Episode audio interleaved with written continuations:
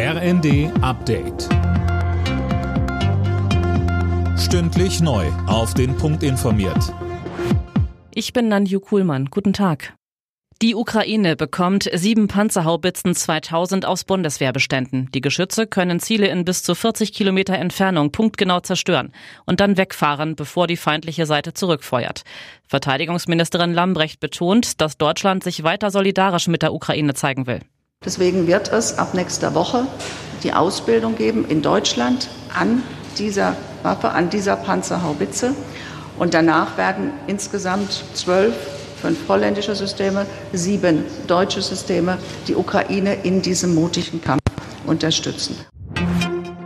Amnesty International prangert in einem neuen Bericht mutmaßliche russische Kriegsverbrechen in der Ukraine an.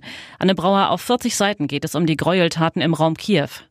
Ja, in Butscha und anderen Orten bei Kiew hat Amnesty demnach 22 rechtswidrige Tötungen durch russische Soldaten dokumentiert, größtenteils außergerichtliche Hinrichtungen. Die Menschenrechtsorganisation spricht außerdem von völkerrechtswidrigen Luftangriffen auf Wohngebäude.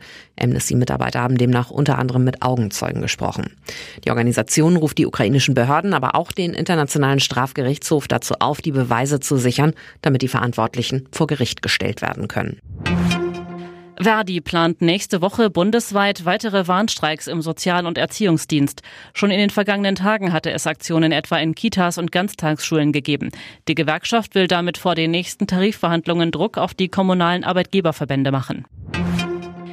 Emilia und Noah, so haben die Deutschen ihre Babys letztes Jahr am häufigsten genannt, so die Gesellschaft für deutsche Sprache. Bei den Mädchen folgen hinter Emilia Hanna und Sophia auf den Plätzen. Bei den Jungs sind neben Noah Matteo und Leon die beliebtesten Vornamen. Alle Nachrichten auf rnd.de